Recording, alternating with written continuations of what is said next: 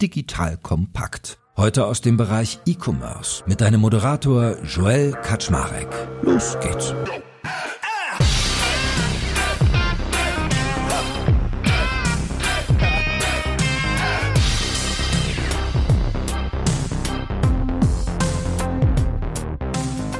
Hallo Leute, mein Name ist Joel Kaczmarek. Ich bin der Geschäftsführer von Digital Kompakt und freue mich, dass du wieder eingeschaltet hast, denn wenn du hier bei Digital Kompakt einschaltest, dann beschäftigt dich das Thema Digitalisierung und Business. Und heute schauen wir uns diese Themen an im Kontext von Handel und genauer gesagt werden wir über Daten im Handel sprechen. Business Intelligence, Data Warehousing, das sind ja relevante Faktoren, wenn man Handel betreibt und wir wollen natürlich verstehen, wie verhält es sich eigentlich mit Daten im Handel? Was gibt es dort für welche? Für wen sind sie relevant und warum? Was ist eigentlich los mit diesem ganzen Thema Third-Party-Cookies? Und wenn wir natürlich über Handel reden, muss man auch über Offline-Handel reden weil während die ganze Welt sich über Daten Gedanken macht, passiert ja nicht jeder Handel online.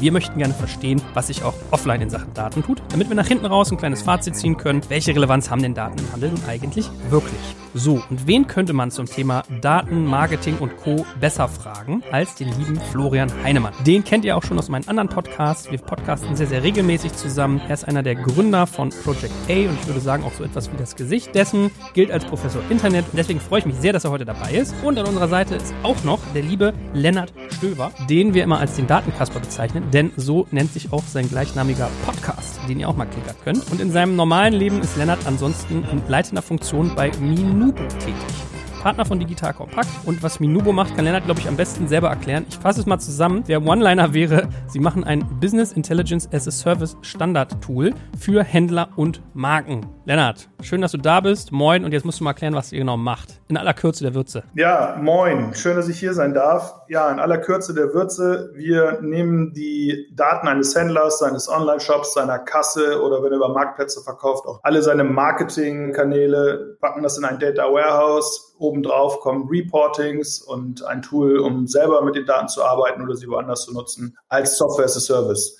Viel einfacher kann ich es leider nicht erklären.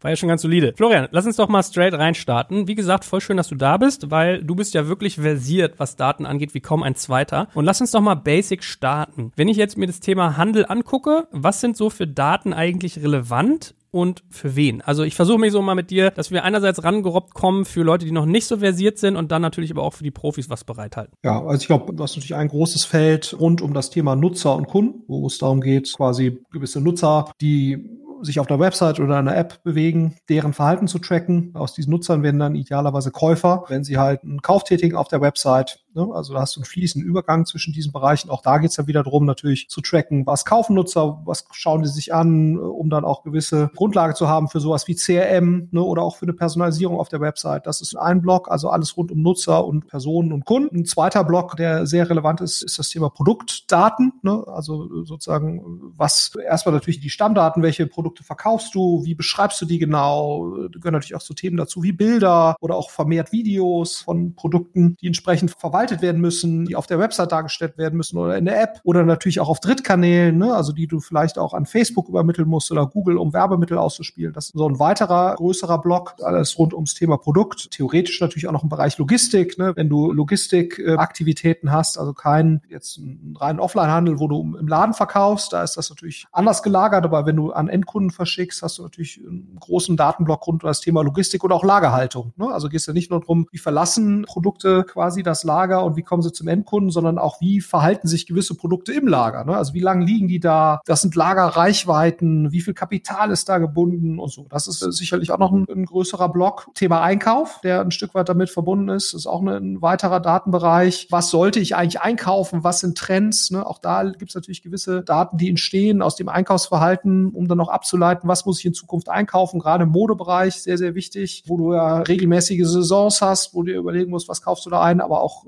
fairerweise in allen anderen Sachen. Ist ein weiterer Datenbereich. Und dann natürlich das, was alle anderen letztendlich Anbieter auch gemein haben. Was entsteht daraus an finanziellen Gegebenheiten, ne, was ja so ein bisschen das Zusammenführen aus allem anderen ist. Das wäre jetzt mal so ein paar Themen rund um Handel. Customer Service könnte man noch mit einbeziehen. Das ist ein weiterer Daten, wo Daten entstehen. Ne? Also wie viele E-Mails kommen irgendwie rein oder wie viele Anfragen kommen rein, wie schnell schnell werden die beantwortet? Wer tut das? Auf welchem Kanal? Das wären jetzt mal so ein paar Bereiche, die mir jetzt spontan einfallen würden. Ich weiß nicht, Lennart, ob ich noch was vergessen habe, aber das wären so ein paar Dinge. Ja. Also sehr umfänglich. Also ich äh, differenziere auch ganz gerne nochmal sozusagen, wo werden die Daten gesammelt? Also ist es online oder eben nicht online? Aber also von den Themengebieten her fällt mir jetzt auch nichts ein, was man da noch ergänzen könnte. Jetzt kommt ein kleiner Werbespot. Aufgepasst! Wusstest du, dass HR-Teams heutzutage mit mehr Aufgaben denn je konfrontiert sind? In der aktuellen Studie HR Trends, die Zukunft der Personalarbeit 2024 von Sage, wurden HR-Teams aus sieben verschiedenen Ländern und über 20 Branchen befragt, um top aktuelle Insights in der Entwicklung des Personalwesens zu geben. Sage entwickelt HR-Tools und Software für dein Unternehmen, um Lohnabrechnungen, Personalmanagement, Buchhaltung und mehr zu vereinfachen. So, und die Studie von Sage zeigt unter anderem, dass ganze 91% der HR-Teams angeben, dass ihre Arbeit Arbeitsbelastung im letzten Jahr zugenommen hat, aber gleichzeitig glauben 79 Prozent der Befragten, dass Automatisierung ihre Prozesse zukünftig verbessern und Zeit sparen kann. Ebenfalls spielt auch KI eine große Rolle. Derzeit nutzen etwa ein Drittel bereits Chatbots wie ChatGPT in ihren Prozessen und circa drei Viertel der PersonalleiterInnen sind sich bereits sicher, dass KI die Arbeitsweise im HR revolutionieren wird. Du merkst, die Studie ist vollgepackt mit Statistiken, überraschenden Erkenntnissen und Tipps für HR-Führungskräfte, die vorankommen wollen und zeigt eine Momentaufnahme der sich stetig wandelnden Rolle von HR heute. Am besten schaust du dir die Studie HR-Trends, die Zukunft der Personalarbeit 2024 selbst an. Unter digitalkompakt.de slash Sage, S-A-G-E, kannst du sie dir komplett kostenlos herunterladen. Und wie immer findest du alle Infos auch auf unserer Sponsorenseite unter digitalkompakt.de slash Sponsoren. Werbung Ende. Gut, Florian, man sagt ja immer so, glaube ich, so ein bisschen scherzhaft, dass E-Commerce-Modelle sowas wie die Bundesschatzbriefe für Investoren sind, weil sie einfach sehr kalkulierbar sind aufgrund der ganzen Datenlagen, die man hat. Also man kann sehr schnell verstehen, wann ist ein Modell erfolgreich und wann nicht. Ist dem so? Also wenn du jetzt mal so die breite Händlerlandschaft anguckst, sowohl online als auch offline, es gibt zwar sozusagen sehr viel Potenzial, aber sind auch viele Akteure schon in der Lage, das so zu heben, weil es ist ja sehr komplex, was du da gerade einfach nur mal in einem Wurf erzählt hast. Also sagen wir so, Bundesschatzbriefe impliziert natürlich auch eine gewisse Sicherheit Sicherheit auf zumindest mal einen hinreichenden Erfolg des Geschäftsmodells. Das würde ich jetzt nicht unbedingt sagen. Ne? Also ich glaube, man darf Transparenz nicht verwechseln mit Erfolg. Also insofern, du kannst sicherlich Transparenz herstellen, ne? aber es gibt natürlich auch Transparenz im Misserfolg. Ne? Also insofern, das, deswegen ist Transparenz zwar eine, eine schon mal wahrscheinlich notwendige Bedingung, aber keine hinreichende Bedingung für Erfolg. Ne? So, also insofern, oder beziehungsweise man kann wahrscheinlich auch intransparent erfolgreich sein. Das geht schon auch, wenn man es gar nicht versteht, warum das eigentlich so ist. Aber vermutlich mal hilft es, ist, eine gewisse Transparenz zu haben, um erfolgreich zu sein. Aber wie du schon richtig sagst, die allermeisten Unternehmen tun sich recht schwer damit, ne, zumindest einmal alle Bereiche, die ich jetzt gerade genannt habe, vollumfänglich überhaupt erstmal zu erfassen und dann auch in einer Art und Weise zu verarbeiten, dass sozusagen die handelnden Personen, die sich um die jeweiligen Funktionsbereiche kümmern, dass die dann auch datenbasiert ihre Entscheidungen treffen. Also das gelingt zumindest. Ne? Lennart hat aber sicherlich nochmal einen breiteren Einblick. Aus meiner Wahrnehmung jetzt relativ wenigen. Also es ist schon so, dass häufig auch ein gewisser Datenschwerpunkt da ist. Ne? Also dass Leute sich sehr stark auf dieses Nutzer-Marketing-Datenthema konzentrieren ne? oder vielleicht auch sehr gut sind in der Logistik. Aber dass das jetzt vollumfänglich passiert und dass auch wirklich vollumfänglich eine, eine datenbasierte Entscheidungskultur in Unternehmen vorliegt, das äh, gelingt jetzt aus meiner Wahrnehmung nicht so vielen. Nee, dem kann ich mich nur anschließen. Also auch aus meiner Wahrnehmung kenne ich ganz wenige Händler, die das wirklich sowohl technisch als auch von der Unternehmenskultur schon implementiert haben in ihrem Unternehmen. Und äh, ein Satz noch zur Transparenz. Ich glaube schon, dass die Transparenz, wie du gesagt hast, die notwendige Voraussetzung ist oder zumindest die Erfolgswahrscheinlichkeit deutlich erhöht. Und ich denke, das muss auch der erste Schritt sein, der erste Use Case, dass Händler Transparenz in ihre Daten bringen. Und gerade in Zeiten, wo immer mehr Datenquellen aufpoppen. Du hast jetzt ja eben mal schon zehn genannt. Das ist natürlich eine große Herausforderung, nicht nur an Technik, sondern auch an Know-how. Und ich glaube, da kann der Handel auch nichts dafür. Da gibt es halt nicht sehr viel von, gerade von dem Know-how. Deshalb denke ich, stimmt es total. Im Handel ist da Nachholbedarf. Die Frage ist ja ein bisschen, die ich so habe, wenn man mal von der Transparenz absieht, braucht der Handel denn Daten oder es heißt immer, Daten ist das neue Gold. Ich, ich will das mal in Frage stellen, ja. Ist es wirklich, seit zehn Jahren höre ich Daten ist das neue Gold und im Handel ist trotzdem noch, haben wir gerade selber gesagt, ist äh, die Transparenz noch immer das Thema. Was kann dann eigentlich aus Daten eigentlich entstehen, ist das gar nicht so viel mehr als die Transparenz, die es braucht und der Rest ist dann doch noch das gute alte Bauchgefühl und Timing. Und ich glaube, was dabei vielleicht auch ergänzend, ich glaube, es kommt halt auch immer darauf an, wie richtige Interpretation von Daten können ein Differenzierungsfaktor sein, ne? müssen das aber natürlich auch nur dann, wenn sozusagen natürlich deine Konkurrenz auch sehr konsequent datenbasiert handelt. Ne? Also ich glaube, es geht ja immer um eine relative Datenkompetenz um quasi erfolgreich zu sein in einer gewissen Branche oder einem gewissen Vertical. Und deswegen ist es vermutlich auch deutlich schwieriger, gegen ein Zalando und About You sozusagen erfolgreich zu sein, weil da halt eine sehr hohe Datenkompetenz vorhanden ist, als das jetzt vielleicht, keine Ahnung, ich habe jetzt gestern zum Beispiel mal Regenwürmer gekauft auf, auf Amazon. Vermutlich ist sozusagen die Konkurrenz zwischen Regenwurm-Shops, ne, also weil du setzt Regenwürmer, setzt du so und so Rasenflächen ein und dann ist das wie so eine Art natürlicher Dünger. Meine Wahrnehmung war jetzt, die Konkurrenz im Bereich Regenwürmer online bestellen ist jetzt nicht ganz so vehement, wie das im Bereich Mode der Fall ist. Und da bist du dann wahrscheinlich mit einer relativ gesehen deutlich geringeren Datenkompetenz auch schon relativ weit vorne. Ne? Aber ist natürlich das Marktpotenzial vermutlich für Online-Regenwürmer. Ihr, du lachst, Joel, das ist wirklich also ganz hervorragende Wirkung auf die Gartenflächen, wo man das dann ausbringt. Ich eben schon ein bisschen Angler geworden, aber gut, so nee, nee, nee, nee, nee, nee. Also bei mir wird hoffentlich jeder Regenwurm überleben, der dann da ankommt heute. Und aber ich glaube, das ist nochmal ein wichtiger Punkt, dass man natürlich auch nur eben besser sein muss als seine Konkurrenz im Bereich Datenkompetenz. Und wenn natürlich sozusagen der Gesamteindruck eher jetzt noch ein Moderator ist, was die Nutzung davon angeht, dann reicht das trotzdem natürlich, um sich dort eben entsprechend zu positionieren. Ich meine, Lennart, wie gehst du denn mit Kunden von euch um? Weil an und für sich, ich stelle mir vor, da kommen Menschen zu dir und sagen, ja, ich habe genau den gleichen Satz gehört wie du. Daten sind das neue Gold oder das neue Öl und was man da alles sagt. Und ich habe ja eigentlich Potenziale, Daten zu erheben. Wie mache ich das denn aber eigentlich? Weil es geht ja gar nicht mal nur darum, die Daten zu erheben, sondern sie auch möglichst in einer Reihenform zu erheben. Also Rohdaten ist ja auch oft so ein Thema. Wenn ich so ein Data Warehouse speise, dann brauchst du jemanden, der damit umgehen kann, aber auch der sie vor allem auswertet. Also du musst ja Daten auch in Entscheidungen und in Handlungen übersetzen können, damit du quasi eigentlich einen Vorteil daraus ziehst, gerade auch im Wettbewerbsvergleich. Wie gehst du denn da um, wenn Leute dich auf sowas ansprechen? Ja, das kommt immer darauf an. Also die Leute kommen ja nicht zu mir, weil alles super läuft, sondern die kommen zu mir, weil sie häufig ja, ein Transparenzproblem haben oder vielleicht auch eine spezifische Idee, wie sie mit Daten irgendetwas machen können und kommen nicht an die Daten ran. Dann ist A, entweder haben sie gar nichts, selten der Fall, oder sie haben schon etwas, was aber nicht eben diese Antworten bringt, die sie haben. Und das kann zum Beispiel sein, sie verstehen nicht, weshalb jetzt die Kosten-Umsatz-Relation steigt, aber am Ende doch nichts hängen bleibt im Säckle und versuchen jetzt die verschiedenen Datenquellen zusammenzubringen, um da eine Antwort drauf zu finden. Stichwort transparent. Es kann aber auch sein, dass sie sagen, okay, jetzt wollen wir mal wirklich Personalisierung machen, eins zu eins. Deshalb brauchen wir eine ganz andere Qualität von Daten auf Kundenebene. Also es ist sehr Use-Case getrieben und ganz selten, dass wir in einer technischen Diskussion anfangen. Das sind eigentlich die Kunden, wo es am schwierigsten ist, weil da ist ja kein Selbstzweck, sondern für mich steht immer die Businessfrage an erster Stelle. Und ja, ich vertrete natürlich die Meinung, dass das dass die Tech-Frage schon ein Stück weit Commodity sein muss, wenn man zumindest sehr speziell auf ein Vertical hin das so wie wir optimiert haben. Aber ja, letzten Endes, sie kommen mit einer Business-Frage und die gilt es zu beantworten. Und im Handel sind die vielfältig und meistens von Onliner, muss man ganz klar sagen, weil die es gewohnt sind, mit Daten zu arbeiten. Kommt selten ein Filialist auf mir zu und sagt, ich möchte jetzt gerne eine Auswertung haben über meine Umsätze in irgendeinem Erfa-Gruppengebiet oder in irgendeiner Filiale, weil das ist eigentlich schon vorhanden. Ja, da kann man dann nicht so viel tun, weil offline eben Kunden nicht getrackt werden oder nur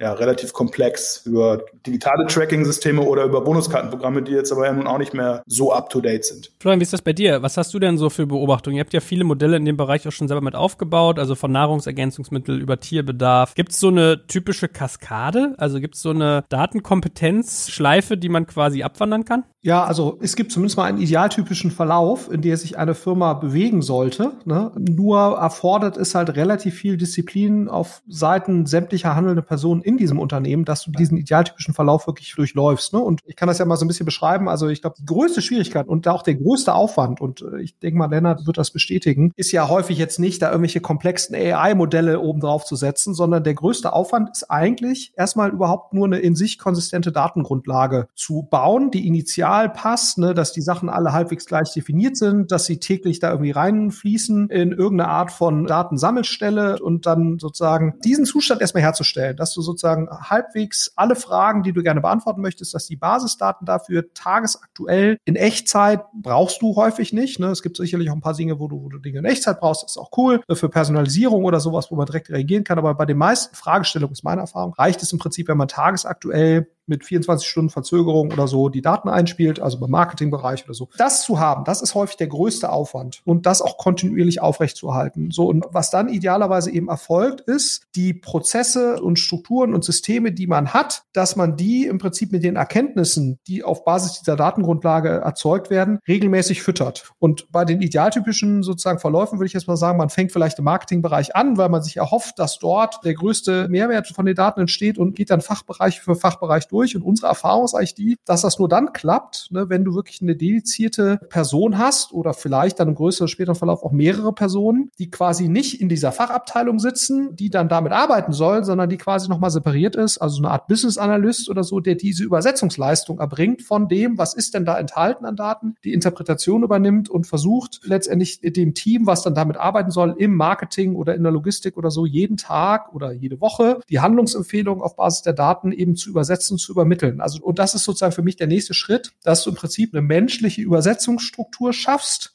ne, die dann quasi dafür sorgt, dass jeden Tag die Entscheidungen, die getroffen werden, idealerweise datenbasiert erfolgen. Das wäre für mich so der nächste Schritt im Verlauf. Man schafft eine Struktur, die alle Fachbereiche, wo man das gerne möchte, mit dedizierten Business Analysten versorgt. Man kann sich auch was teilen, ne? man braucht jetzt nicht für jede Fachabteilung einen, aber dass man zumindest mal fachkompetente Menschen hat, die nicht in der Fachabteilung selbst sitzen. Und der nächste Schritt, und das ist dann sozusagen die hohe Schule, ist dann zu sagen, man hat dann nicht mehr nur diese zwischenmenschlichen Layer dazwischen, sondern man hat dann irgendeine Art von Automatisierung Priorisierung, ne? also wo man dann jeden Tag im Marketingbereich ermittelt, aha, die Lifetime Values der Kunden, die ich gestern gewonnen habe, die prognostizierten diesen so und so und auf Basis dessen erhöhe ich oder verringere ich jetzt Gebote auf Facebook oder Google oder so. Das macht nicht mehr ein Mensch, sondern das macht jetzt irgendeine Art von Bitmanagement-Tool oder vielleicht irgendwas eigenem, was ich da gebaut habe, was entsprechend gefüttert wird. So, das heißt, da bin ich an dieser Stufe Automatisierung und das wäre ja dann auch der Bereich, wo ich dann überhaupt erst überlegen kann, ne, irgendwelche künstlichen Intelligenzthemen systematisch damit einzubauen. Und meine Wahrnehmung ist ehrlicherweise, dass gute Unternehmen so in dieser Stufe zwei, ich schaffe es sozusagen menschlichen Interpretationslayer zu schaffen, hängen bleiben ne, und dann vielleicht vereinzelt dann noch in diesen Bereich Automatisierung oder so reinkommen. Aber wenn man ganz ehrlich ist, dann schaffen das viele Unternehmen gar nicht und häufig schaffen sie es auch nicht und das ist schon mal ganz spannend, weil sie in der Stufe eins geschludert haben, weil nämlich sozusagen die Menschen äh, im Unternehmen der Datengrundlage nicht trauen ne, und dementsprechend auch nicht den Entscheidungen, die da rauskommen. Und deswegen kommt man dann auch auch immer wieder an diesen Punkt zurück, dass ich eigentlich nur dann in das sozusagen heilige Land der Automatisierung, künstliche Intelligenz oder sowas vordringen kann, wenn ich bei der Stufe 1 nicht geschludert habe. Und dann muss ich eigentlich wieder auf Null zurück und da dann auch zum Teil wieder neu anfangen. Und das ist dann natürlich der Moment, wo dann jemand wie Lennart helfen kann ne? und idealerweise diese Datengrundlage wieder richtig in den Griff kriegt. Aber das wäre für mich so, ich hoffe, das hat es ein bisschen klar gemacht, das wäre so der idealtypische Verlauf. Und die wichtigste Phase, ne, so bitter das ist, ist, dass mich eher so ein Schiedsrichterjob ist, diese Phase 1. Du hast keinen positiven Effekt, nur weil das diese Stufe Stufe gut durchlaufen wurde, erstmal direkt, ne, sondern du schaffst nur die Basis, um damit dann spannende Sachen zu machen. Deswegen ist das eigentlich so ein bisschen wie Schiedsrichter sein, das ist ein Hygienefaktor, aber es ist kein Motivator sozusagen, würde man sagen. Ja. Genau, das ist ja auch genau das Problem der meisten Händler, dass sie diese Stufe 1 als viel zu komplex empfinden, nicht das notwendige Know-how haben und da dann gar nicht weitergehen. Und die meiste Mehr Wertschöpfung wird tatsächlich erst nach dem sogenannten Single Point of Truth, nenne ich es jetzt mal so, geschaffen, wie du gerade gesagt hast. Also, dass der Business Analyst nicht auch nur fungiert als schreib SQL und antworte äh, den Fachabteilungen, sondern wirklich versucht, die Fachabteilung zu enablen und dann im dritten Schritt sogar Automatisierung oder ML oder AI. Ich glaube, im Handel kannst du mir, kannst an der Hand abzählen oder an zwei Händen, wer das wirklich alle drei Phasen durchdekliniert hat. Und Amazon hat's. Aber was heißt das jetzt für den Rest des Handels so? Ne? Und das ist so ein bisschen das, was mich antreibt, mal unabhängig jetzt von der äh, Software, die ich verkaufe, sondern gibt es da Potenzial oder ist das nur so der Wunsch nach Potenzial? Und ja, da gut, dass ich mit euch Experten da jetzt hier bin. Bevor wir jetzt mal auch über den Offline-Handel ganz konkret reden, ein großes Thema ist ja der Faktor Third-Party-Cookies. Und ich darf mich jetzt da mal als relativ unbeleckt outen. Also ich kriege mit, dass sich da einiges tut und DSGVO ist ja auch ein Riesenthema gewesen, weshalb man jetzt überall irgendwie immer klickern muss, dass man Cookies erlaubt. Was ist denn an der Front gerade los? Was passiert da? Welche Relevanz hat das gerade? De facto ist ja so, Cookies an sich sind ein wesentliches Tracking-Element ne, im Netz und ermöglichen sozusagen sowohl das Tracken auf Webseiten, ne, wobei das in der Regel eben auch als First-Party-Cookie dann ausgestaltet werden kann. Und äh, wesentlich bei den Third-Party-Cookies ist sowas wie jetzt auch wie Retargeting zum Beispiel erfolgt über Third-Party-Cookies, ne, wo jetzt ein Anbieter wie ein Criteo oder auch ein Facebook oder so quasi auf den eigenen Server, der ein Drittserver ist, quasi per Cookie die Information zurückspielt. So, und da muss man nochmal unterscheiden, weil die wesentliche Einschränkung, die wir im Cookie-Bereich sehen, betrifft Third-Party-Cookies. Das heißt also, du wirst so wie es aussieht, auch weiterhin in der Lage sein, als Website oder als Mobile-Website Cookies letztendlich zu platzieren und mit auf Basis dessen zu tracken. Das wird gehen im Rahmen sozusagen von sogenannten First-Party-Cookies. Du brauchst natürlich einen Consent und so weiter. Ne? Das seht ihr auch immer an den Bannern, die auf den Webseiten irgendwie zu sehen sind, wo die man in der Regel wegklicken kann, wo man dann damit sagt, okay, ich bin, bin einverstanden, hier getrackt zu werden. So. Und was sehr stark eingeschränkt wird, und das passiert eben im Wesentlichen über die Browser-Anbieter, ne? also ganz prominent Safari, die das schon sehr lange propagieren. Auch Apple natürlich, also Safari kommt ja von Apple und, und Apple sieht sich ja als Privacy-First-Unternehmen, ne, wo jetzt die Motivation dahinter, warum sie das tun, sehr unterschiedlich interpretiert wird. Ne, ob das jetzt an das genuine Interesse an Privacy ist oder ob das fiese geschäftliche Interessen sind, um quasi Facebook und Google als auszuwischen, das sei es mal dahingestellt. Das werden wir in diesem Kreis nicht lösen, aber sind sozusagen ein Unternehmen, was es sehr stark vorantreibt. Und das gleiche gilt auch mittlerweile für Chrome, der Google-Browser, dass eben Chrome letztendlich die Third-Party-Cookies quasi abschaltet abgehalten wird oder die Möglichkeit, diese einzusetzen. Und das haben sie klar angekündigt und klar kommuniziert. So. Und das stellt natürlich eine Reihe von Tracking-Anbietern vor Probleme. Und die Frage ist eben, wie geht man jetzt damit um? Ne? Es hat auch wieder wesentliche Implikationen für das äh, Thema Marketing, ne, habe ich ja gerade schon gesagt, sowas wie Retargeting basiert größtenteils auf Third-Party-Cookies und so weiter. Das wird dann alles nur noch sehr, sehr schwer möglich sein. Und man kann weiterhin natürlich Nutzer in Sessions tracken. Ne. Die Problematik wird halt nur sein, wenn diese Nutzer wiederkommen und zwischendurch eben ihre Cookies gelöscht haben und so weiter, dann wirst du eben dich sehr schwer tun, diese Nutzer zu identifizieren. Und das verschlechtert letztendlich natürlich die Transparenz, die du über Nutzerverhalten gerade äh, sessionübergreifend oder auch websiteübergreifend hast. Und das erschwert die Profilbildung und macht sozusagen diese ganzen Themen wie Attribution, ne, ist ein wesentliches Feld, womit ich mich relativ viel beschäftigt habe. Also welche User Journeys durchlaufen Nutzer und wann kaufen sie dann und wie kann ich sie reaktivieren und welcher Kontakt war jetzt wie relevant im Rahmen einer User Journey. Diese ganzen Themen werden durch die Thematik, die wir gerade besprochen haben, deutlich erschwert und erhöhen auch nochmal sehr stark die Komplexität auf Seiten eines Händlers, der dann auch als Advertiser agiert, überhaupt die richtige Interpretation abzuleiten, was da jetzt Lage war und was sozusagen wie relevant von ihm war in Bezug auf Kommunikation und Werbung, die er eben betreibt. Ja. Jetzt kommt ein kleiner Werbespot. Aufgepasst! Wusstest du, dass HR-Teams heutzutage mit mehr Aufgaben denn je konfrontiert sind? In der aktuellen Studie HR Trends, die Zukunft der Personalarbeit 2024 von Sage, wurden HR-Teams aus sieben verschiedenen Ländern und über 20 Branchen befragt, um top aktuelle Insights in der Entwicklung des Personalwesens zu geben. Sage entwickelt HR-Tools und Software für dein Unternehmen, um Lohnabrechnungen, Personalmanagement, Buchhaltung und mehr zu vereinfachen. So, und die Studie von Sage zeigt unter anderem, dass ganze 91% der HR-Teams angeben, dass ihre Arbeit Arbeitsbelastung im letzten Jahr zugenommen hat, aber gleichzeitig glauben 79 Prozent der Befragten, dass Automatisierung ihre Prozesse zukünftig verbessern und Zeit sparen kann. Ebenfalls spielt auch KI eine große Rolle. Derzeit nutzen etwa ein Drittel bereits Chatbots wie ChatGPT in ihren Prozessen und circa drei Viertel der PersonalleiterInnen sind sich bereits sicher, dass KI die Arbeitsweise im HR revolutionieren wird. Du merkst, die Studie ist vollgepackt mit Statistiken, überraschenden Erkenntnissen und Tipps für HR-Führungskräfte, die vorankommen wollen und zeigt eine Momentaufnahme der sich stetig wandelnden Rolle von HR heute. Am besten schaust du dir die Studie HR-Trends, die Zukunft der Personalarbeit 2024 selbst an. Unter digitalkompakt.de slash Sage, S-A-G-E, kannst du sie dir komplett kostenlos herunterladen. Und wie immer findest du alle Infos auch auf unserer Sponsorenseite unter digitalkompakt.de slash Sponsoren. Werbung Ende.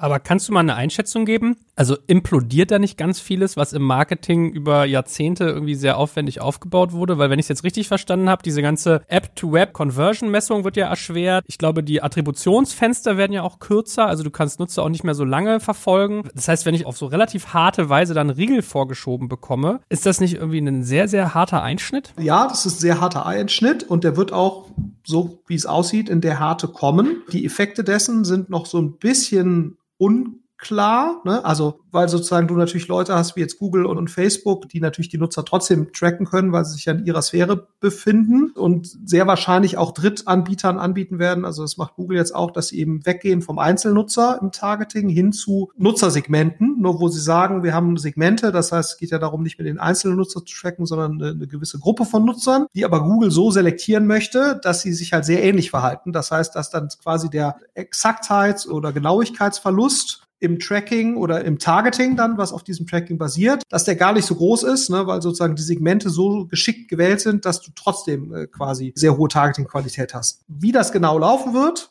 Und was das genau für Effekte haben wird, werden wir sehen. Ne? Also es gibt natürlich auch so Ansätze wie Contextual Targeting im Marketing, wo du versuchst sozusagen nicht mehr einzelne Nutzer zu interpretieren, sondern quasi auch in welchem Umfeld man sich bewegt. Das wäre auf jeden Fall aus meiner Sicht ein ziemlich klarer Rückschritt in der Targeting-Qualität und Marketing-Effizienz, die darauf basiert. Und für wen es natürlich eine Katastrophe ist, das muss man schon ganz klar sagen, ist für alle Anbieter, die nicht Google, Facebook und Amazon und Apple sind, ne, die natürlich deutlich weniger eigene Datenbestände haben werden, die sehr stark auf Third-Party-Cookies auch für den Datenaustausch angewiesen waren. Und das wird wegfallen. Ne? Das heißt also für Anbieter, die jetzt quasi im Targeting-Datenbereich unterwegs sind und denen kein guter Workaround einfällt, die werden darunter sehr stark leiden. Und ob das etwas ist, was man damit gewollt hat, das sei jetzt mal dahingestellt.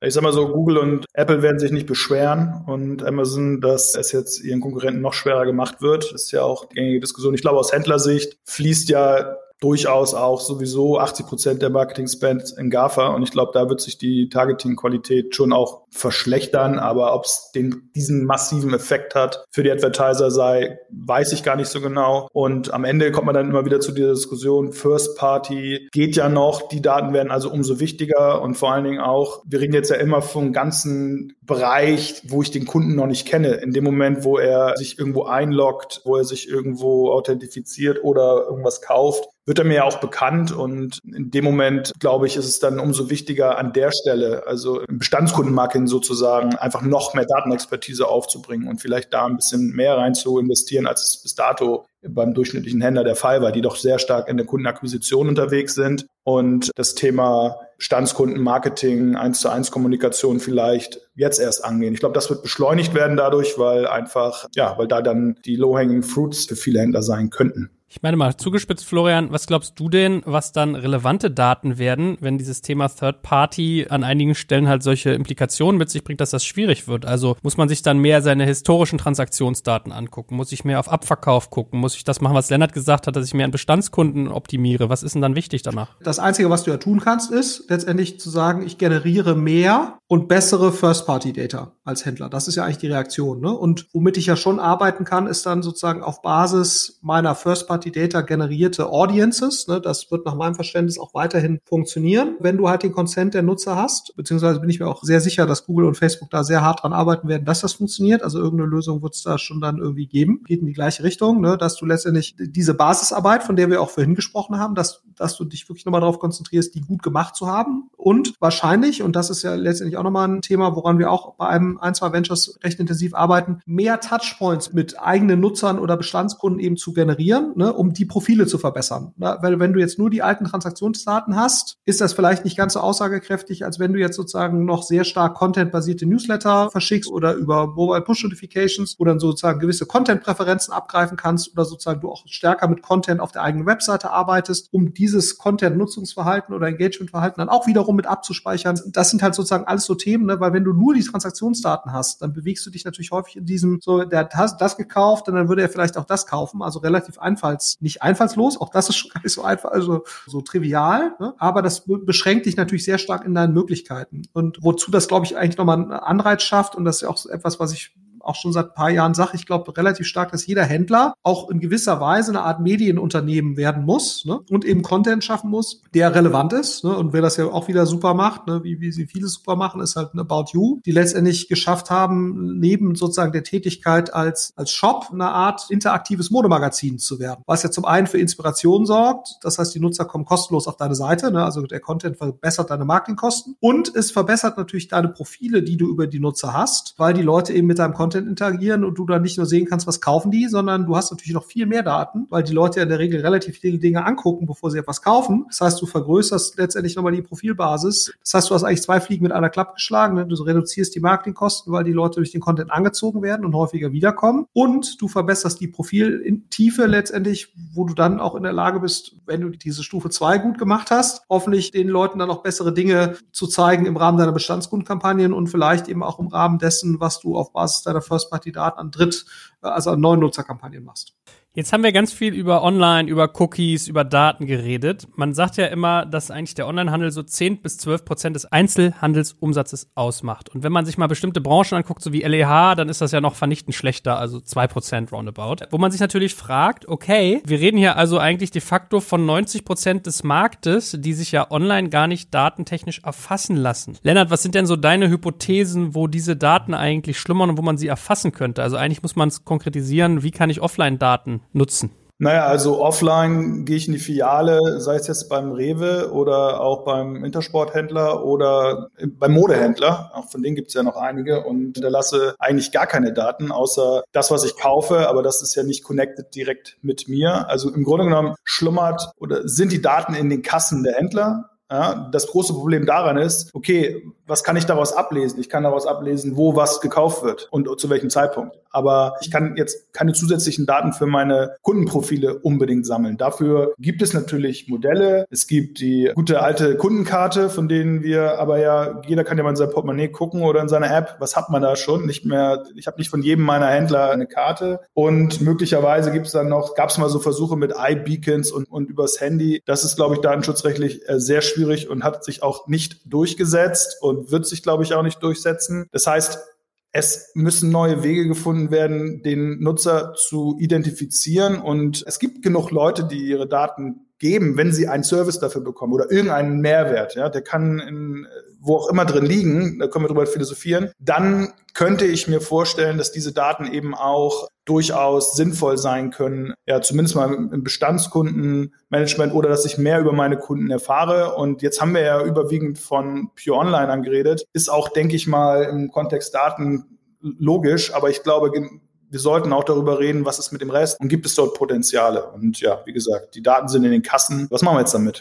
Flo, was ist so deine These? Weil, wenn ich mal so den Kopf aufmache und überlege, was gäbe es da so für Touchpoints? Also, du kannst natürlich als große Kette irgendwie überlegen, wie du dich optimierst. So ein Rewe, ein Edeka und Co. Die Kassenhersteller, die Payment-Anbieter, die quasi den, die POS-Abrechnungsgeschichten machen. Da kann man irgendwie einen Ansatzpunkt finden. Und ansonsten ist natürlich alles, was mit Loyalty zu tun hat, sprich Kundenkarten, ein Thema. Da gibt's ja unterschiedliche Ansätze. Also, wir haben irgendwie ein Payback, eine Deutschlandcard, die das versuchen, möglichst global galaktisch zu machen. Und dann gibt's natürlich auch Einzelanbieter wie irgendwie einen Chibo-Card Card, ne, Douglas Card etc. pp. Was würdest du denn verorten, wenn man jetzt sich mal Daten im Handel anguckt? Was ist die beste Chance, da ranzukommen? Und wie wertvoll ist das eigentlich, wenn wir es mal runterbrechen? Man muss ja schon sehen, also es kommt, glaube ich, auch so drauf an, für wen. Ne? Also ich glaube, wenn du jetzt mal guckst für FMCGler, die jetzt im Handel verkaufen, sind sicherlich auch aggregierte Daten, die tagesaktuell oder filialaktuell sind, sicherlich schon mal ziemlich hilfreich, um sozusagen da ihr Disposition zu optimieren, Produktion zu optimieren, auch zu überlegen, gibt es vielleicht gewisse Schwerpunkte von gewissen Produkten, die in gewissen Regionen gekauft werden und so weiter. Also ich glaube, das würde da schon mal helfen. Aber ansonsten, genau, wie kriegt man die Daten in der Kasse gematcht mit Nutzern? Ne? Und da sind Loyalty-Karten der einzige Weg. Und, und da hat Lennart natürlich schon einen Punkt. Nur wenige Anbieter sind so stark und haben auch so eine hohe Kauffrequenz, ne, dass sie in der Lage sind, sozusagen proprietäres Loyalty-Programm durchzusetzen. Und das ist ja immer so die, die große Frage, wie stark muss ich sein? Ne? Und dann, dann hast du ja so Anbieter wie Miles More, ne, jetzt von der Lufthansa, die hatten gut jetzt gerade nicht so, aber so in den 50 Jahren davor eine sehr starke Proposition hatten und das natürlich auch noch mit einem gewissen Status irgendwie connected haben, wie jetzt dem Senator-Status oder Hon oder sonst irgendwas. Also eine gewisse Irrationalität da reingebracht haben in das Ganze und das dann eben kombiniert haben mit attraktiven anderen Partnern. Man startet als proprietäres Lufthansa-Programm und erweitert das dann eben um Anbieter wie Sixt, Hotelprogramme und so weiter, wo du dann auch Meilen sammeln kannst oder eben dieser Ansatz, wie es ein Payback macht, wo du ja ein paar sozusagen Zugpferde hast, ne, wie DM und wie Rewe und bei Aral oder BP, ich habe das vergessen, also einer von den Aral.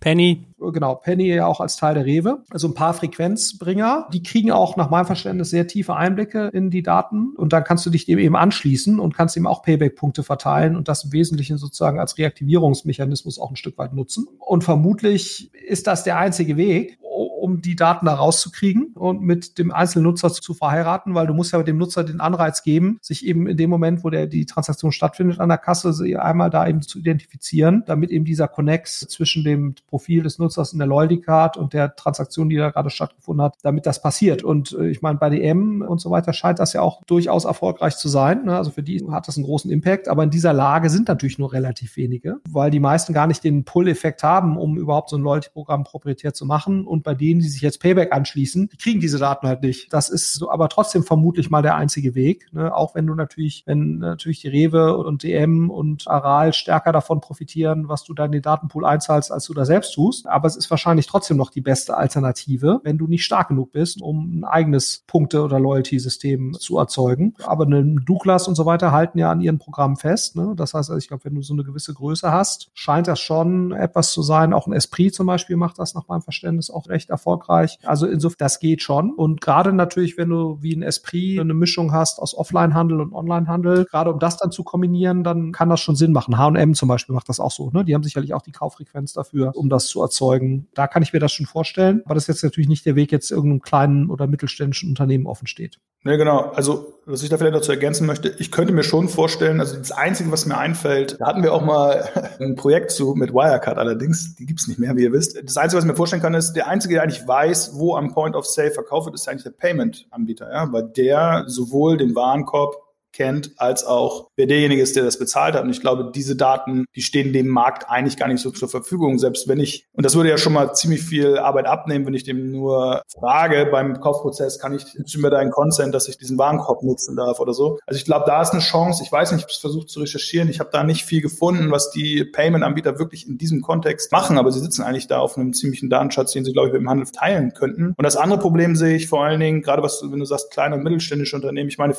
in Deutschland speziell sind ja viele Einzelhändler noch in Verbundgruppen organisiert. Und ich glaube, da ist eigentlich das Problem, dass die Verbundgruppen eben durch so viele unterschiedliche Gesellschafter oder Genossen eigentlich nicht es schaffen, diesen Wert, den sie in ihren Daten haben. Denn der einzelne Intersporthändler oder der einzelne Damenmodenhändler in irgendeiner Verbundgruppe, der kennt seine Kunden eigentlich recht gut, hat sogar relativ viele Kundendaten. Ich habe da Einblick, aber es fehlt einfach diese Initiative, das Ganze mal vielleicht gemeinsam als deutschen Handel einen Datenpool zu bilden und dem man mal einem Payback entgegenstellt. Payback übrigens zu American Express ist also auch wieder USA USA. Ich glaube, diese ganze Diskussion auch um Dateninitiativen, es sind ein paar gestartet worden, von denen hat man nicht viel gehört. Ich glaube, da liegt das Potenzial, wenn überhaupt, nochmal wirklich einen relevanten Datenpool aufzubauen, der dann auch genutzt werden kann für den Handel. Jetzt kommt ein kleiner Werbespot.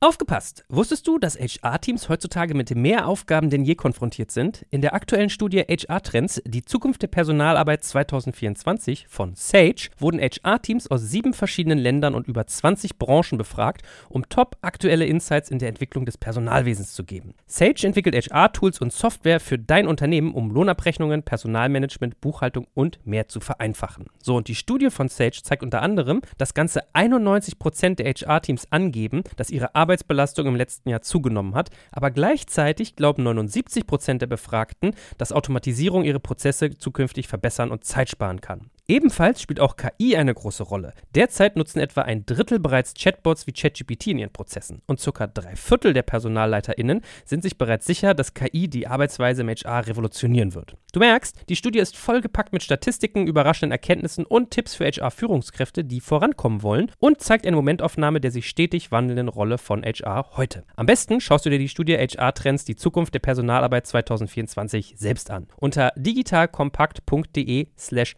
Sage, S-A-G-E, kannst du sie dir komplett kostenlos herunterladen. Und wie immer findest du alle Infos auch auf unserer Sponsorenseite unter digitalkompakt.de slash Sponsoren. Werbung Ende.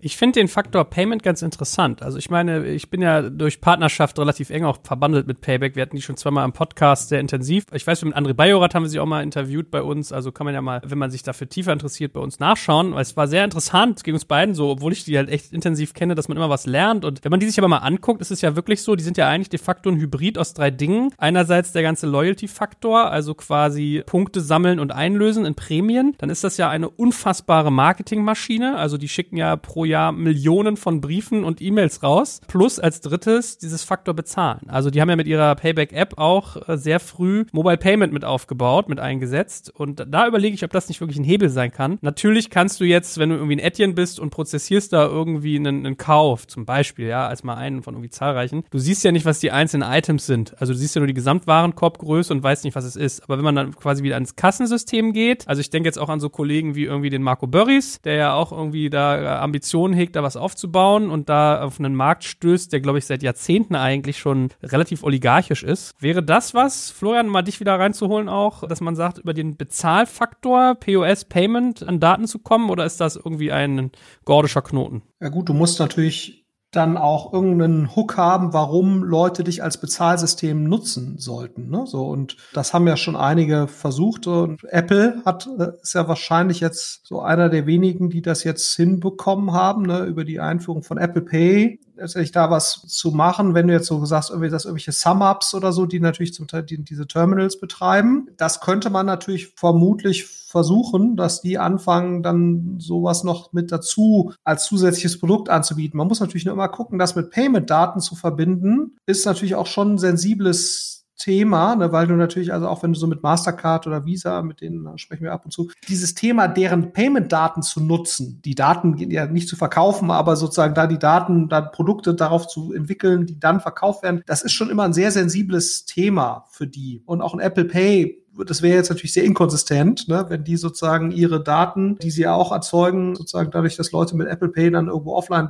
bezahlen, das jetzt wieder mit irgendwelchen Nutzerprofilen zu kombinieren, das widerspräche natürlich sehr stark dem, was jetzt Apple die ganze Zeit propagiert hat. Aber gehen täte das. Aber du musst natürlich einen Anreiz schaffen, warum Leute dich nutzen sollten. Und bei Apple ist es natürlich sozusagen diese sehr einfache äh, Convenience, aber das liegt natürlich auch daran, dass Apple natürlich in der Hardware das sehr schön integriert hat, diesen Bezahlprozess. Und du musst halt nur zweimal da rechts klicken auf das Ding und dann läuft das halt. Ne? Ich weiß gerade gar nicht, wie es bei Android funktioniert, aber das wäre sozusagen ja auch die Möglichkeit, das für Google eben zu tun und, und das tun sie ja auch. Aber da jetzt sozusagen als Third-Party-App innerhalb dessen da einen guten Prozess abzubilden, der dann wiederum auch Nutzwert erzeugt, dass Nutzer das auch wirklich tun. Also ein Payback könnte das wahrscheinlich, ne, weil du dann darüber natürlich irgendwie Punkte generieren würdest. Wiederum, wenn du das dann mitnutzt, also das müsste man vermutlich schaffen, diesen Anreiz. Aber das wäre mal ganz spannend zu erfahren, wie stark sich eigentlich jetzt die, die Payment-Funktion von, von Payback eigentlich durchgesetzt hat. Ja, ich wollte gerade sagen, weil Dominik Domik sitzt, glaube ich, gerade hier und sagt, ist ja genau das, was ich immer propagiere. Wir brauchen irgendwie einen starken Verbund. Händler müssen sich zusammentun. Wir müssen gemeinsam Daten sammeln. Dann würde er sagen, ja, guck mal, und Payment funktioniert nur mit Anreiz und mit Punkten haben wir den. Das ist doch super. Sagt doch mal, weil ihr gerade so eher ablehnend klangt, abschließendes Fazit, wenn ihr jetzt ein Offline-Händler seid, der jetzt vielleicht noch nicht eine DM-Relevanz hat, sodass sich irgendwie ein eigenes Loyalty-Programm lohnen würde, findet ihr so einen Angang wie Payback sinnvoll? Beziehungsweise was würdet ihr insgesamt tun, um eure Offline-Daten nutzbar zu machen? Was wären so eure Top drei Schritte? Ja, also ich würde sicherlich Payback nutzen, vermutlich, eher so aus dem Service-Gedanken, denn soweit ich informiert bin, sind die Daten zu bekommen, um sie nochmal weiter zu nutzen. Wenn es überhaupt möglich ist, ist es relativ teuer und für mich als mittelständischen oder auch Kleinhändler vielleicht gar nicht affordable. Aber ich sagte schon ganz am Anfang, ich glaube, die Möglichkeit an Daten ranzukommen ist nach wie vor auch offline gut möglich. Die Leute sind ja bereit. Also sagen wir mal, 80 Prozent der Konsumenten geben dir Daten für einen guten Service, sei es für einen guten Newsletter oder für irgendwelche Medieninhalte, irgendwelchen Content, aber auch offline, wenn du Services anbietest, die das reine Verkaufen von Ware übertreffen, dann glaube ich ganz eindeutig, dass man dort Daten sammeln kann. Und ich glaube, das machen Händler auch. Sie müssen es, glaube ich, meiner Meinung nach mehr machen. Ich glaube, es kann Sinn machen, wenn Händler sich zusammenschließen zu einem Datenpool und diese Daten eben nutzen, eine gemeinsames Angebot zu machen. Da passiert sehr, sehr wenig nach meiner Wahrnehmung. Und ich glaube, da gibt es Potenzial, um eben ja auch mal einen größeren Datenschatz als nur seine Kunden zu haben, um dann auch gegen Datenschätze von Amazon mal anstinken zu können. Ich hatte es ja schon erwähnt, gerade so im Verbundgruppenkontext, denke ich, muss da was passieren und müssen dort Dateninitiativen aufgelegt werden, nochmal neu. Die ersten sind alle, die ich so gekannt habe, die sind irgendwie alle im, im Sande verlaufen, weil dahinter auch immer sehr kommerzielle Gedanken stecken von den Anbietern. Ich glaube, dass da müssen die Händler sich selber helfen und dann sehe ich da durchaus Potenzial für besseres Marketing, für bessere Services. Und ja, letzten Endes, was hat man für eine Wahl?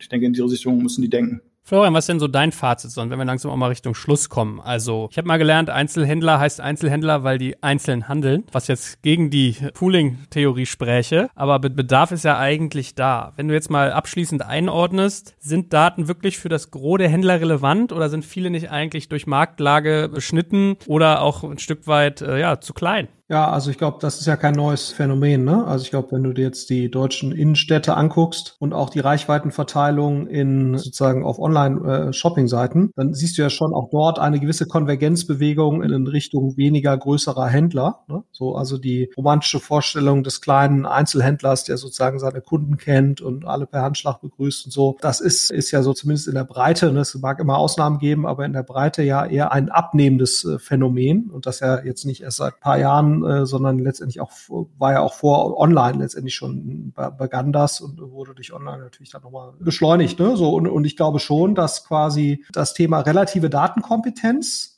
um zu bestehen, ist ja hier sozusagen das, der relevante Maßstab. Ne? Sprich, wenn du jetzt, wenn es Marktteilnehmer gibt, äh, die halt sehr datenbasiert agieren, dann bist du halt gezwungen, dort Schritt zu halten, ne? um zumindest den Abstand nicht noch mehr zu vergrößern. Und weil du halt ein paar Spieler hast, die halt sehr konsequent in der Richtung agieren, ne? da hast du sicherlich Amazon ganz vorne, aber dann hast du in der zweiten Reihe Leute wie Zalando, About You, Zooplus, Notebooks billiger, eine Otto-Gruppe, ne? die letztendlich sich auch in so eine Richtung entwickelt. Das darf man auch äh, nicht vergessen. Und das zwingt dich natürlich natürlich dazu, auch als normaler sozusagen Händler äh, wahrscheinlich ein Stück weit stärker in diesem Bereich sich zu entwickeln, weil sonst deine relative Wettbewerbsfähigkeit einfach abnimmt. Ne? So und und das hat ein Größenthema, ne? das, das andere und dann sicherlich auch aber ein Kompetenz, Kultur und Einstellungsthema. Und äh, genau, da ist man sicherlich zum Teil auch zu klein als einzelner Händler und, und dann muss man eben in Verbunden, Verbünden denken. Und und ich glaube schon, dass sich diese Thematik ganz klar stellt und dass sozusagen jetzt das Bauchgefühl sicherlich auch mal ein paar Jahre äh, fun funktionieren kann, aber dass sicherlich sozusagen die systematische Überlebensfähigkeit Leistungsfähigkeit nicht auf Bauchgefühl basieren kann. Ne, das ist, glaube ich, zumindest nicht dauerhaft. Also das wäre schon, wäre schon sehr außergewöhnlich und dementsprechend müssen sich das Händler schon fragen, habe ich da entsprechende Antworten? Ne? Und es gibt ja genügend Beispiele aus der Handelsvergangenheit oder Geschichte des Handels, wo sehr klar wird oder was sehr warnend dargestellt wird, was passiert, wenn man eben nicht wettbewerbsfähig ist. Weil ich glaube, das ist sozusagen eine der wesentlichen Eigenschaften des Handels. Ne? Selbst sehr große Händler, ne, wie Schlecker oder Quelle oder so, ne? wenn du einmal die Schwelle, eine kritische Größe unterschreitest als Händler, die sozusagen deiner Infrastrukturkosten nicht mehr angemessen ist, dann bist du als Händler eben auch relativ schnell weg vom Fenster, ne, weil halt die Margen klein sind im Handel. Das ist, du bewegst zwar relativ viel Volumen, aber das mit relativ geringen Margen. Und deswegen ist natürlich die Fehlertoleranz tendenziell im Verhältnis zu anderen Branchen eher gering. Und das muss einmal halt klar sein. Und dann dreht sich das Modell eben sehr schnell auch gegen ein. Lerne ich so ein bisschen, dass so dieser Leitsatz gilt, get big, get specialized or get out? Also, dass man sich entweder Größe hinkriegen muss oder äh, was Lennart ja auch meinte mit dem Service-Gedanken auf dem Wege an Daten kommt? Ja, also ich glaube, das gilt im Handel, äh, das gilt sicherlich auch in vielen anderen Branchen, ne, so, ähm, aber im Handel umso mehr, ne, weil je höher die Wettbewerbsintensität ist, desto stärker gilt sicherlich dieser Leitsatz. Und im Handel ist halt Wettbe die Wettbewerbsintensität relativ hoch und die Fehlertoleranz ist relativ gering, ne, so und, und dann würde ich daher schon, das kann man glaube ich schon so sagen, ja. Gut, ihr beiden. Lennart, lieben Dank, dass du uns mal aufgenommen hast in dein Kasperle-Theater rund um Daten. Es war ein Fest. Florian kann, glaube ich, immer gut erklären. Von daher äh, spreche ich im Namen aller Hörerinnen und Hörer, wenn wir auch dir ganz herzlich danken. Ja, und bestimmt machen wir mal ein Revival. Ich glaube, beim Thema Daten gibt es noch mehr zu erzählen über die Zeit hinweg. Ich glaube, das ist jetzt durch mit dem Thema. Ja. ja. Danke. Gut. Danke euch. Alles gemacht. Alles klar, vielen Dank. Ciao, ciao. War mir ein Vergnügen. Macht's gut. Danke fürs Zuhören beim Digital Kompakt Podcast. Du merkst, hier ziehst du massig Wissen für dich und dein Unternehmen heraus. Wenn du mit uns noch erfolgreicher werden möchtest, abonniere uns auf den gängigen Podcast-Plattformen. Und hey, je größer wir werden, desto mehr Menschen können wir helfen. Also erzähl doch auch deinen Kolleginnen und Kollegen von uns. Bis zum nächsten Mal.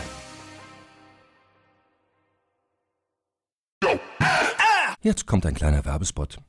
Aufgepasst! Wusstest du, dass HR-Teams heutzutage mit mehr Aufgaben denn je konfrontiert sind? In der aktuellen Studie HR Trends, die Zukunft der Personalarbeit 2024 von Sage, wurden HR-Teams aus sieben verschiedenen Ländern und über 20 Branchen befragt, um top aktuelle Insights in der Entwicklung des Personalwesens zu geben. Sage entwickelt HR-Tools und Software für dein Unternehmen, um Lohnabrechnungen, Personalmanagement, Buchhaltung und mehr zu vereinfachen. So, und die Studie von Sage zeigt unter anderem, dass ganze 91% der HR-Teams angeben, dass ihre Arbeit Arbeitsbelastung im letzten Jahr zugenommen hat, aber gleichzeitig glauben 79 Prozent der Befragten, dass Automatisierung ihre Prozesse zukünftig verbessern und Zeit sparen kann. Ebenfalls spielt auch KI eine große Rolle. Derzeit nutzen etwa ein Drittel bereits Chatbots wie ChatGPT in ihren Prozessen und circa drei Viertel der PersonalleiterInnen sind sich bereits sicher, dass KI die Arbeitsweise im HR revolutionieren wird. Du merkst, die Studie ist vollgepackt mit Statistiken, überraschenden Erkenntnissen und Tipps für HR-Führungskräfte, die vorankommen wollen und zeigt eine Momentaufnahme der sich stetig wandelnden Rolle von HR heute. Am besten schaust du dir die Studie HR-Trends, die Zukunft der Personalarbeit 2024 selbst an. Unter digitalkompakt.de slash Sage, S-A-G-E, kannst du sie dir komplett kostenlos herunterladen. Und wie immer findest du alle Infos auch auf unserer Sponsorenseite unter digitalkompakt.de slash Sponsoren. Werbung Ende.